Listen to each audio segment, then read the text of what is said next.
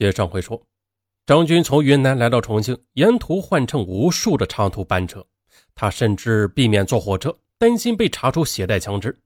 他知道一个外地人在铁路上犯事没有好下场的，一是因为火车上没有处儿跑，唯一的出路就是跳车，而从飞驰的列车上跳下的后果那是不堪设想的。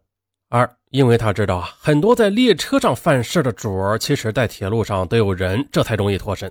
三呢，因为他是外地人，被抓起来的话就不容易脱身，没有人帮忙，这关几年也不划算呢。一路上吃喝玩乐，身上的钱用的差不多了。等到了重庆，面对这个人山人海的山城，各种吃喝玩乐的诱惑，使他顿觉得无地自容，捞钱便成为了第一要事。于是，邪恶的念头立即浮现。那时是一九九四年十一月二十六日，重庆秋雨绵绵，雾锁山城。此时的张军在重庆市江北区农贸市场内外进进出出，寻找抢劫目标。他知道农贸市场每天都进行大量的现金交易，容易抢到现钱。他装着要是做生意的样子，估量着别人钱包的重量，就这样先后盯住了几个目标人。尾随其后，无奈的是啊，很多目标出了市场就径直上了中巴车，或者是和更多的伙伴会合，他没有下手的机会，他只好重回市场内继续寻找目标。在卖桂面的交易处，一个一边走一边数钱的农民进入他的视野。农民手上有一大把钱，他恨不得一把抢过来呀！他看着农民把钱放入胸兜里。他尾随其后出了农贸市场，也是天意弄人呢。那人进了公厕，平时人多的公厕里竟然空无一人，这给张军下手的机会。他也跟进了公厕。张军本能的四周环顾了一下，并看中了一块砖头。只要那人脱完裤子蹲在茅坑上，他就打算用砖头将其打晕，然后实施抢劫。若打不晕，那他也抢。啊，就算是那人奋起来追，可是提裤子也得需要几秒钟吧？那他足够逃跑了。好，说干就干。张军急忙跟进公厕。哎呀，吓了一大跳，刚好和那人打了个照面。原来那人只是撒尿。张军立刻掏出枪逼住他，可是那人并不畏惧，他立刻反抗。其实张军也心虚，他知道这支手枪的毛病是容易卡壳的。他对准那人的脑门就是一枪，那结果呢？枪真的没响，那人猛地扑过来，两人一阵厮打。可是呢，张军毕竟练过武功，身手灵活，几腿便将那人踢开，重新的拉开枪栓，推弹上膛，对准那个人的太阳穴又打了一枪。这一下枪响了。接下来，张军从死者身上搜出钱，拾起弹壳，便迅速的逃离现场。数了数钱，共计六千余元。随后呢，他找了家酒店，一阵吃喝。当天下午，他又在朝天码头搭乘客轮沿长江而下，到涪陵去找严敏。张军乘着客轮顺长江而下，到涪陵长江码头靠岸时，正是黄昏时分。他沿着高高的石阶大步而上，身处涪陵夜市的热闹人群中，比客轮上孤清那更感到安全。同时，满街的红男绿女看得他眼花缭乱，恨不得马上能把严敏搂在怀中。接着。好不容易找到一部公用电话，却要排队，因为打电话约会的人太多了。终于的轮到他了，电话那边传来严敏软绵绵的、略带挑逗性的妓女的习惯话语。他以为这个时候又是哪个嫖客找上门来呢？听说是江平啊（括弧是张军一直用江平的化名和严敏来往）。听说是江平，严敏一阵迟疑，随即的又是一阵狂喜啊！他想起来了。没想到这个男人居然真的大老远找上门来了，那可见他的痴。严敏叫张军就在码头上等着。啊，涪陵他不熟啊，怕走错路，否则不好找。于是呢，张军便老老实实的在码头上等着。没等一会儿呢，一辆的士便停在他的面前。严敏在车里朝他招招手，两人哈哈大笑，欢喜不已，几乎是迫不及待的就冲进严敏的家里。嘿嘿。第二天晚上，两人又去跳舞。可在舞厅玩的正开心的时候，却撞见了严敏的前夫。此人呢，也是个无赖，一个地头蛇。他看见前妻被一个外地人搂着亲亲热热啊，难免有些生气。再加上一帮兄弟在一旁嘲笑起哄，啊，他按耐不住心头火起，上前找张军惹事了。张军也火了，双方是剑拔弩张，差一点就一场恶仗。严敏怕张军是外地人吃亏，连骂带劝的，好歹让张军脱身了。两人也是急忙离开舞厅回家。可是严敏的前夫仗着是地头蛇，竟然追上门来，被严敏堵在门外。他想动手打严敏时，张军一声大吼，伸手从身上拔出手枪，推弹上膛，枪口对准他的太阳穴：“快滚，不然打死你！”严敏的前夫也是社会上混的人，他很识相，听张军的话音，便晓得这不是吓唬人，这是个真敢杀人的主他连忙满脸堆笑，点头退去，走着稍远，拔腿就跑，从此再也不敢找张军的麻烦。而张军呢，关上门，吹了吹枪管，哎，得意的笑了。可是呢，他不知道，正是这一次拔枪行为，为日后警方抓他埋下了线索。原来呢，几年之后，严敏的前夫被关进大牢。当重庆警方苦于抓张军没有线索时，哎，他供出了这个叫张平的湖南人有枪的线索，使警方密捕严敏，又通过严敏找到真正的娟子。就是杨明艳，从而一举在重庆抓获了恶魔张军。严敏和张军在涪陵同居了一段时间，结果呢，很快的张军便厌倦了涪陵，毕竟涪陵它不是大都市啊，没有抢大钱的环境。于是他便劝说严敏上重庆找机会发大财，而严敏稍加考虑就答应下来。于是啊，二人便乘船到了重庆。花天酒地的生活，没过多久就耗尽了张军身上那抢来的几千块钱。而严敏呢，自从跟张军同居之后，也没有出去当妓女，所以收入顿减，日子就难过起来。而张军呢，他在重庆一直侦查黄金专柜和银行的情况，他想伺机下手，可无奈的是啊，一个人势单力薄，他没敢贸然行动。日子不好过，张军就开始想鬼点子了。两人打算以严敏做诱饵，诱引男人来嫖，然后张军以老公的身份突然出现捉奸啊，这敲诈钱财，哼，吓人跳。可无奈严敏她年纪大了，和重庆街头那些花枝招展、青春靓丽的女孩相比，一点吸引力也没有，根本就勾引不来张军希望的大款啊！只有一些打麻将赢了点小钱的街娃，让他愿意试一试。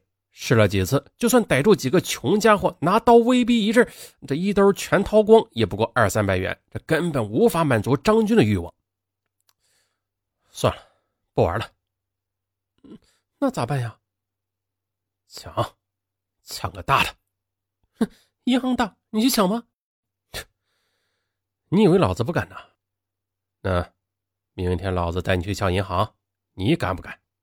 这两人就这样斗着嘴呢，啊！突然间，张军脑壳一转，他计上心头，不敢抢银行不要紧啊，那可以抢从银行里边出来的人，没准能抢笔大钱呢。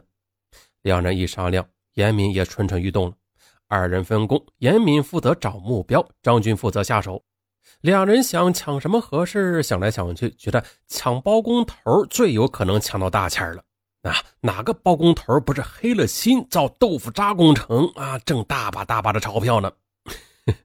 第二天，两人就开始在渝中区某储蓄所外徘徊寻找目标，终于看到一个像包工头模样的人进了储蓄所。严敏突然说：“要是他是存钱的，那怎么办呀？”于是张军就指使严敏进储蓄所侦查，看是不是存款。严敏看那人取了钱，便出了储蓄所。按照事先约定的暗号，把信息传给远处等候的张军，自己便若无其事地离开了现场。随后，张军便尾随取款的包工头拐进了一处小巷，见四下无人，便大步赶上去，拔枪对准他的脑袋就开了一枪。又是一条无辜的生命死在恶魔张军的枪下。这时是一九九五年一月，张军又欠下了一笔血债，共抢得五万元现金。张军逃离现场后，往相反方向走了几条巷子，就是为了防备警犬的追踪。最后才搭乘中巴车回到出租房里。在出租房里，严敏看到这么多钱，惊的是目瞪口呆呀。更令他目瞪口呆的是，张军给他讲起抢钱的过程，说起杀人时，竟然是轻描淡写的。严敏吓得心突突跳。那天夜里，张军索性给他讲起了自己的杀人史。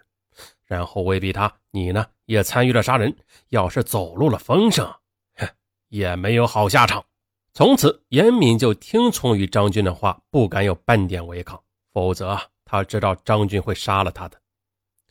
张军彻底收服了严敏，他便开始盘数了起来：狡兔三窟啊，这才有躲处吗？应该在重庆再找一个避难的窝，这个窝啊也得有女人，并且这个女人必须是重庆人。他知道公安机关每次查案子都特别注意外地人，那必须有个本地人来做掩护的，也就是说要另起炉灶，必须支开严敏才行。哎，恰好的，当时年关将近，张军就谎称风声紧，不如回涪陵躲避一下。这严敏也想回家过年，便答应了下来。接着，两人退了房，又乘江轮沿长江而下，重回涪陵。过完新年之后，张军独自上重庆，开始谋划下一桩血案。但是他首先需要一个女人给他当情妇啊，又可以当避风港。但是到哪儿找啊？他想了个好办法，居然是去征婚所啊，询问是否有合适的女人。条件嗯很简单，就是要当地人。于是呢，经过介绍，他结识了刚刚离婚之后也在征婚的秦直弼。虽然秦直弼比他大十八岁，但他不计较。为了不可告人的目的，他什么都可以容忍。这时的张军已经完全丧失了人性，几乎是不按正常人的思路行事。而秦直弼半老徐娘，征婚时能征到年纪稍微大点的就可以凑合了。可谁知道啊，竟然来了个正当壮年的壮实男人，这乐得什么都不顾了。接着呀，约会几次之后，就像是迎来了第二春一样，爱这个人爱的是疯疯癫癫的，哪管他是不是恶魔呀，也不管他怀有什么样的目的。同样的，张军使出他在女人面前的惯用招数，甜言蜜语，花前月下，满口情节叫个不停。秦之璧他哪里还能自持啊？很快的就投入了他的怀抱，二人就开始出双入对的耍起朋友来了。啊，看到秦之璧找了个这么年轻的男朋友，街坊四邻吃惊的嘴巴都合不上了。秦之璧得意洋洋啊，他信以为真的以为自己是风韵犹存，很有魅力呢，在人面前免不了得意洋洋的挺着腰板走路。而张军就像是他的心肝几乎是百依百顺，各方面伺候着张军，刻意要让他活得像皇帝一样舒服。啊，就这样，张军又营造了一个避难所。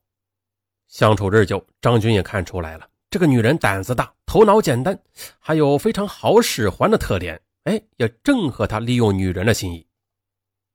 可是的，恶魔毕竟是恶魔。正当秦直弼昏了头时，令他始料不及的伤心事也来了。张军竟然背着他，利用秦直弼的女儿常来探访的机会，哎呀，勾引起他的女儿来。待秦直弼察觉时，这二人已经勾搭成奸了。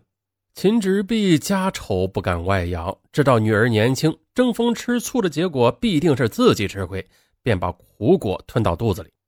最终，陈之璧为了达到独占张军的目的，终于找了个机会啊，把女儿打发到北京去打工去了。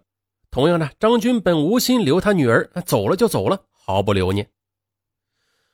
啊，张军和秦之璧都是性欲旺盛的淫荡之徒，二人相遇后如同干柴烈火，真正的一对狗男女。秦之璧只要留住这个壮实的男人，满足自己的性欲就行了，也不在乎张军整日无所事事，东游西荡的。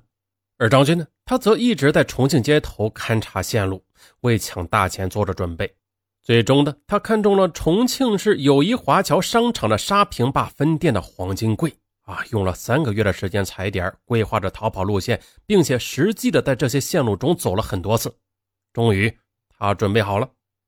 可是，毕竟是第一次抢劫商场的金店，他独自一人不敢下手。这时，他认准陈志碧的头脑简单、胆大妄为的特点，他打定主意让他作为同伙。于是，张军特意买了一辆崭新的红色的幺二五型摩托车啊，送给了秦志碧。秦之碧当时就乐开了花啊！但是他并不知道，张军同时也是将摩托车列为作案工具的，逃跑工具嘛。当天夜里，张军以考验爱情为由，问秦之碧许多肉麻的问题。而秦之璧当场也以山盟海誓以博情郎欢心。